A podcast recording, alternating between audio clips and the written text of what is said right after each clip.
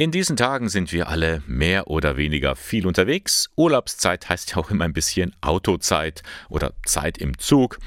Jedenfalls tut es gut, von zu Hause aus mal auszubrechen und Neues zu entdecken. Auch die Kirche macht sich in diesen Tagen auf den Weg. Von den vielen ungewöhnlichen Angeboten, gerade in den Ferien, habe ich Ihnen ja am vergangenen Sonntag schon viel erzählt, greifen jetzt mal ein Projekt heraus, nämlich das Projekt Geistreich so nennt sich das. Im Nordosten der Diözese, also schon in der Oberpfalz, da tut sich was.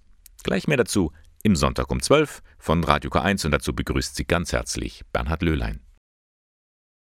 Er gehört ganz zentral zum christlichen Glauben, aber so richtig fassen kann man ihn nicht, den Heiligen Geist. Theologen sagen zum Beispiel, er ist die Liebe zwischen Gott Vater und Gott Sohn. Aha. Aber um wirklich zu begreifen, wer der Heilige ist, braucht es mehr. Das meinte zumindest eine Gruppe von jungen Gläubigen in der Oberpfalz. Mit ihrem Projekt Geistreich haben sie sich das Ziel gesetzt, diesem Heiligen Geist näher zu kommen mit Poesie, Installationen und Mitmachelementen. Gefördert wurde das Projekt vom Fonds Pastorale Innovationen im Bistum Eichstätt. Was dabei herausgekommen ist, Maike Stark berichtet. Über 50 Ausflugsfreudige stehen mit ihren Fahrrädern auf dem Kirchplatz in Postbauer Heng in der Oberpfalz. Pfarrer Markus Fiedler besprengt jedes einzelne mit Weihwasser. Mit dem Reisesegen geht es los. Segne diese Fahrräder und alles, was Räder hat. Die Radler machen sich bereit für eine Entdeckungstour namens Geistreich. Im Mittelpunkt steht die Frage, wer oder was ist denn eigentlich der Heilige Geist? Christoph Hertel hat das Geistreich-Projekt ehrenamtlich geleitet. Er weiß, diese Frage ist schwer zu beantworten. Beim Heiligen Geist haben wir verschiedene Bilder. Wir haben nicht so ein eindeutiges, dass wir uns irgendwie sagen, wir stellen uns Jesus so vor oder vielleicht Gott Vater noch als älteren Mann, der in einem Hochaltar mit Rauschebart sitzt. Und beim Heiligen Geist haben wir von den Feuerzungen bis zum Windhauch und natürlich die Taube eigentlich alles dabei. Und das, glaube ich, ist die Schwierigkeit. Und los geht's. Die Radler treten in die Pedale. Die erste der fünf Stationen ist in der Kirche St. Elisabeth zu finden. Dort wird den Besuchern der Heilige Geist zum ersten Mal mit einem Windhauch spürbar gemacht, mithilfe eines Ventilators, der auf Bewegungen reagiert. Dazu gibt es, wie bei jeder Station, ein Schild, das die Bibelstelle erklärt. Christoph Hertel. Da haben wir uns einen Text aus der Apostelgeschichte ausgesucht, wo Jesus in die Schar der Jünger und seiner Mutter tritt und zu ihnen spricht, der Friede sei mit euch. Und diese Station, die wollten wir so aufziehen, in einem etwas beengten Raum, in so einem Grau gestrichen, dass man auch dieses Gefühl der Enge hat, die dieser Raum in der biblischen Erzählung einnimmt. Und am Ende dieser äh, Textstelle haucht Jesus den Heiligen Geist. An der nächsten Station, der Kirche St. Johannes in Postbauer, ist die vierköpfige Familie Klose bereits mit dem Fahrrad angekommen. Die kleine Hanna ist ganz beeindruckt von der großen Taube, die mitten in der Kirche hängt. Sie zündet mit ihrer Mama eine Wasserkerze an. Eine Sprachbox erklärt, dass es bei der Station um die Taufe Jesu geht. Wo der Jesus aus dem Wasser raus ist, ist der Himmel aufgefressen und der, der Geist wie eine Taube ähm, auf den Rock stürzt. Und weiter geht's mit dem Fahrrad. Die Geistreich Entdeckungstour führt die Radler direkt am Kreislehrgarten vorbei. Mitten in der Natur können sie entdecken, welche Wirkung der Heilige Geist auf ihr Herz haben kann, sagt Teamleiter Christoph Hertel. Da geht es bei uns um Worte aus Ezechiel, um das Herz aus Stein und das Herz aus Fleisch, was der Geist Gottes uns stattdessen schenkt. Und wir haben hierfür so kleine Herzen aus glasiertem Ton, wo die Besucher eben aufschreiben können, wo sie gern hätten, dass Gott ihnen ihr Herz aus Stein wegnimmt und dann hierfür dafür ein Herz aus Fleisch, ein bepflanztes Herz, ein grünes Herz, ein neues Herz gibt. Der Weg führt bis zur Filialkirche Heiliggeist in Etzelsdorf, die in diesem Jahr ihr 50-jähriges Weihejubiläum feiert. Es ist übrigens kein Zufall, dass die Ehrenamtlichen die letzte Station der Geistreich Entdeckungstour hier platziert haben, erklärt Teammitglied David Hink. Es ist nämlich so, dass die Gemeindegrenze und sogar die Grenze zwischen der Oberpfalz und Mittelfranken durch unsere Pfarrei verläuft und deswegen haben wir uns überlegt, dass man einen Weg macht, einen Stationenweg, wo man hier nach Etzelsdorf kommt, um diese Kirche mal wieder neu zu entdecken. Auch Familie Klose ist hier angekommen. Hanna und ihre Schwester Emily basteln an einer Kerze. Darauf mache ich eine, ein Herz und eine Taube. Die dürfen sie später mit nach Hause nehmen, als Erinnerung an den Heiligen Geist. Bleibt nur noch eins zu klären. Wer ist er denn nun, der Heilige Geist? Christoph Hertel hat nach dem Weg für sich eine Antwort gefunden. Der Heilige Geist ist für mich eher eine Energie. Das ist ähm, etwas, wo Gott uns antreiben will, wo wir, wo wir vorankommen sollen. Das ist für mich eher so das Sinnbild des Geistes. Noch zwei Andachten wird es in den Sommerferien an verschiedenen Stationen geben. Auf den Geistreichweg kann man sich aber jederzeit machen, denn die Stationen sind täglich von 9 bis 18 Uhr geöffnet. Wer hierzulande das Wort Hexen hört, denkt vielleicht zuerst an Bibi Blocksberg oder Harry Potter. Schließlich ist die Zeit der Hexenverbrennungen lange, lange her. Nicht so in manch anderen Teilen der Welt. In über 30 Ländern werden auch heute noch Hexen gefoltert, auf die grausamste Art und Weise. Um darauf aufmerksam zu machen, startet das katholische Hilfswerk Missio Aachen jetzt eine neue Aktion. Es ruft für morgen zu einem internationalen Tag gegen Hexenwahn aus. Gabriele Höfling berichtet. Es ist der 10. August 2012. Der Tag, den Christina aus Papua-Neuguinea wohl nie vergessen wird. Zusammen mit ihrem sechsjährigen Sohn will sie nachsehen, was auf dem Dorfplatz los ist. Männer zünden einen Scheiterhaufen an. Dann plötzlich greifen sie Christina. Sie reißen ihr die Kleider vom Leib und quälen sie mit glühenden Eisen und Buschmessern. Hexenverfolgung im 21. Jahrhundert. Laut Dirk Bingener vom Hilfswerk Missio leider kein Einzelfall. Das ist was, was wir verstehen müssen. Es ist nichts, was in der Vergangenheit im Grunde äh, nur passiert ist, sondern es passiert heute und die Mechanismen, die greifen auch heute. Hexenwahn ähm, ist eben schlimme Folter und es hat auch heute Folterinstrumente und es wird darüber hinaus noch gefilmt, nur ja über Handys, über moderne Medien im Grunde genommen verbreitet und es hat auch eben überhaupt nichts Vergangenes. Christina konnte sich nach Tagen der Folter befreien und fand bei Ordensfrauen Zuflucht. Ihr Schicksal nimmt Missio jetzt für eine neue Aktion zum Anlass. Das Hilfswerk ruft einen internationalen Tag gegen Hexenwahn aus. Wir haben eine Menschenrechtsstudie jetzt erstellt, die den Fall von Christina im Grunde genommen darstellt und exemplarisch deutlich macht, ja, welche Mechanismen eigentlich da am Werk sind, dass Menschen dazu fähig sind, andere zu foltern und sowas Schreckliches anzutun. Und dieser 10. August ist eben der Tag, der 10. August 2012 war das damals, wo dieses schlimme Verbrechen äh, der Christina angetan worden ist. Hexenwahn und Hexenverfolgung, beides also auch heute noch verbreitet.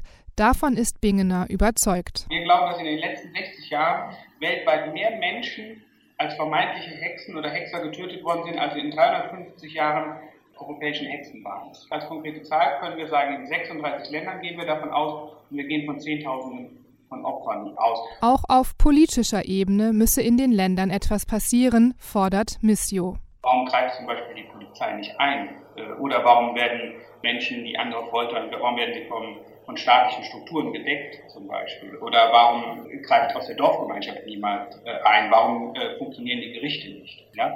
Also hier braucht es äh, Aufklärungskampagnen. Man braucht natürlich konkreten Schutz für die Betroffenen, in dem Fall die Frauen. Soweit Dirk Bingener, Präsident von Missio Aachen.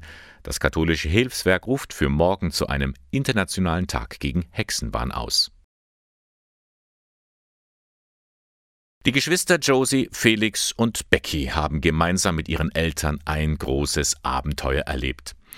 In den Sommerferien im vergangenen Jahr haben sie Eichstätt verlassen und sind drei Wochen lang mit einem Boot gesegelt. Von Rostock in Norddeutschland nach Schweden in die Nähe von Göteborg.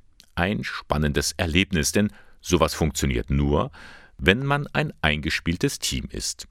Bei einem Segelausflug in Schweden hat Valentin Nowak die Familie begleitet. Du musst zuerst auf die Reling Okay. und dann einen Schritt runter. Ein See mitten in Schweden. Die Familie Plätz hat mich zum Segeln auf ihrem Jollenkreuzer eingeladen. Die zehnjährige Josie hilft mir an Bord und ihre große Schwester Becky stellt mir zuallererst den Kapitän vor. Der ist erst drei Jahre alt und trägt eine große orange Schwimmweste. Also Felix ist der Captain. Ich bin der Captain. Meine Mama ist das Smoothie. Smoothie heißt Koch praktisch und ist auch für die Navigation, dass man weiß, wo man langfährt, zuständig. Mein Papa ist der Steuermann und in unserem Fall gibt er auch die Befehle, die eigentlich der Captain geben würde, mein kleiner Bruder. Aber der kann auch nicht so wirklich eine Entscheidung treffen. Er wollte halt unbedingt der Captain sein und dann darf er das eben auch. Ich bin auf dem Segelboot der erste Offizier. Ich bin noch der zweite Offizier. Ich helfe beim Anlegen mit und ich übernehme auch vom Steuermann manchmal die Schicht beim Rudern. Ich muss auf meinen kleinen Bruder aufpassen und eigentlich ist der zweite Offizier für Kommunikation, also fürs Reden in anderen Sprachen und für die Navigation zuständig und der stellvertretende Captain, wenn der Captain mal aufs Klo muss oder so. Jetzt ziehen wir den Mast hoch. Ich versuche mal vorsichtig hier entlang zu balancieren. Man hat wirklich nicht viel Platz, wenn man hier an der Seite sich so entlang tastet. Normalerweise hat man mehr Platz, wenn der Mast halt aufgestellt wird, aber... Wir stehen jetzt vorne am Bug von dem Schiff. Wie kriegst du jetzt diesen riesigen Mast da hochgezogen? Der ist ja bestimmt acht Meter lang, oder? Durch so ein Rollsystem kann man selbst so einen riesigen, schweren Mast leicht hochziehen. Natürlich braucht man viel Kraft dafür, aber es geht. Guck lieber, wie der Mast hochkommt. Jetzt richtet sich dieser riesige Segelmast langsam auf. Und ich bin dann fertig, wenn das ganz unten ist. Du ziehst jetzt so an einem sehr, sehr langen weißen Seil. Oder hat sich gerade eine Angel drin verhakt? Ja, wir angeln auch unterwegs öfters. Ihr seid von Deutschland nach Schweden mit dem Segelboot gefahren. Wie ernährt ihr euch denn, wenn ihr so auf dem Meer unterwegs seid? Ja, ganz einfach. Bevor wir losgefahren sind, haben wir drei Einkaufswegen eingekauft, gebunkert, losgefahren. Aber Fisch gibt's dann unterwegs auch mal, oder? Ja, klar. Und äh, ihr könnt da drin dann auch kochen, oder wie ist das? Ja, das muss wir man kalt haben- essen. Da eine Herdplatte mit Gas. Habt ihr da nicht mal Angst, dass es brennt auf dem Schiff? Natürlich muss man aufpassen, weil uns ist auch einmal ein Geschirrtuch angebrannt, was daneben lag. Dann ist die Sitzbank ein bisschen schwarz geworden. Kinder und Eltern rollen gemeinsam das Segel aus, das an einer langen Stange aufgewickelt ist. Der Wind bläht das große Dreieckssegel und unser Boot nimmt langsam Fahrt auf. Diese Segelstange, die unter dem Segel hängt, die schwingt immer so hin und her über eure Köpfe. Muss man schon den Kopf ab und zu einziehen. Du steuerst jetzt das Boot, so eine lange Stange und die hängt hinten so ein bisschen im Wasser. Hinten, das ist Bruder. Ist es leicht zu rudern? Weil es, du, teilweise ziehst du ja schon ein bisschen dran. Ja, es geht echt zum Teil ziemlich schwer, weil der Wind ist auf jeden Fall stärker als ich. Aber wenn man das ganz gut unter Kontrolle hat, muss man es nur hin und wieder nach links oder rechts ziehen. Wie hast du reagiert, als deine Eltern gesagt haben, hey, okay, wir segeln jetzt nach Göteborg? Also ich habe mich natürlich gefreut, weil ich noch nicht ganz wusste, was da alles auf mich zukommt. Als dann auch so ein Sturm aufkam, wo wir dann mitten auf dem Meer waren, wurde das dann schon ungemütlicher. Und eines unserer Segel ist zerrissen, nämlich das große. Und es hat dann so geflackert, das nennt man Killen. Wir mussten sehr aufpassen, dass wir nicht über Bord fallen. So ein Segel kann dich auch einfach über die Reling ins Wasser schmeißen. Es ist da sehr viel Kraft drauf, wenn man nicht im Wind steht, sondern der Wind von irgendeiner Seite ins Segel bläst. Kill heißt ja praktisch auf Englisch töten. Das Seegang. Was hast du dann gemacht? Gekatzt ins Wasser. Wenn man zusammen so als Familie, wie wie viele Wochen wart ihr unterwegs? Drei. Wenn jetzt drei Wochen zusammen auf dem Boot unterwegs ist, ist es nicht ziemlich eng? In einem großen Haus ist das schon echt anders, aber man kommt auch eigentlich miteinander aus. Wir sind zäh, was wir jetzt in diesen drei Wochen rausgefunden haben. Und man muss wirklich sagen, man kann uns loben. Es war nicht immer leicht, weil zwei zerrissene Segel und sonst noch alles hat's in sich. Als Regenwolken aufziehen, wirft Papa Wulf einen kleinen Außenbordmotor an und wendet zurück Richtung Ufer. Einfach. Die Familie ist ein eingespieltes Team. Gemeinsam steuern Josie, Becky und ihre Eltern das Boot zurück an den Steg und werfen den Anker ins Wasser. Und Kapitän Felix, der ist währenddessen auf der Bank vor der Kajüte eingeschlafen. Seit vielen Jahren kommen sie in regelmäßigen Abständen in das Bistum Eichstätt. Priester aus anderen Ländern, vor allem aus den Partnerdiözesen in Indien und dem afrikanischen Burundi. In der Regel bleiben die Männer dann zehn Jahre lang als Gast in der Diözese und werden in den Pfarreien als priesterliche Mitarbeiter eingesetzt. Einer von ihnen, den wollen wir heute mal vorstellen. Das ist Josef Dantas aus der Diözese Pune in Indien. Er lebt und wirkt in Neumarkt. Wie er dort inzwischen heimisch geworden ist, darüber berichtet Fabian Gentner. Wenn Josef Dantas über den Marktplatz in Neumarkt läuft, ist es ein Gang durch seine zweite Heimat. Seit sieben Jahren ist er Priester in der Neumarkter Münsterpfarrei St. Johannes. Von Indien nach Deutschland. Eine große Umstellung. Es war ein kleiner Kulturschock. Das Land ist anderes, die Landwirtschaft ist anderes, die Traditionen sind anderes. Die Lebensweise sind anderes. Auch das Essen, wie zum Beispiel Schäufele oder Weißwurst, das kriegt nicht unser, äh, in unserem Land. Mittlerweile ist Josef Dantas in Deutschland angekommen. Als Pfarrvikar ist er ein wertvoller Seelsorger in der Pfarrei. Er übernimmt alle Aufgaben eines Priesters, hält die heilige Messe, allein oder gemeinsam mit den Priesterkollegen der Pfarrei. Stadtpfarrer Norbert Winner legt Wert darauf, dass das Pfarrteam von St. Johannes nicht nur zusammenarbeitet, sondern auch genügend Zeit für den Austausch untereinander findet. Josef Dantas ist fester Bestandteil des Teams. Und das bereits länger als die für indische Gastpriester üblichen zehn Jahre. Als die zehn Jahre abgelaufen waren, haben beide Bischöfe zugestimmt, auf unseren Wunsch hin, dass es noch ein paar Jahre länger dauert. Wenn er hier geht, wird er sicherlich eine Lücke lassen. Nicht nur bei mir oder im Pfarrhaus, sondern in der ganzen Pfarrei. Mindestens vier Jahre wird Josef Dantas noch in Deutschland bleiben. Der heute 52-Jährige kam 2009 ins Bistum Eichstätt. Die ersten vier Jahre verbrachte er in Walting. Seit 2013 lebt und arbeitet er in Neumarkt. In elf Jahren Deutschland hat der indische Gastpriester viel erlebt. Von Beginn an war er Teil der Gemeinschaft und hat am kirchlichen wie gesellschaftlichen Leben teilgenommen. Schnelle Integration dank der Offenheit vieler Menschen. Ich bin freundlich und zuvorkommend aufgenommen.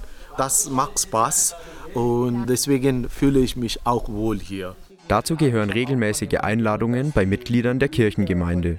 Die Neumarkter mochten ihren Josef von Beginn an. Der war mir von Haus auf so sympathisch. Wir waren beim ersten Wortwechsel waren wir schon per Du. Wir sind also Freunde geworden, kann man sagen. Und dass Josef Dantas sich in Bayern wirklich wohlfühlt, merkt man spätestens, wenn sein Telefon klingelt.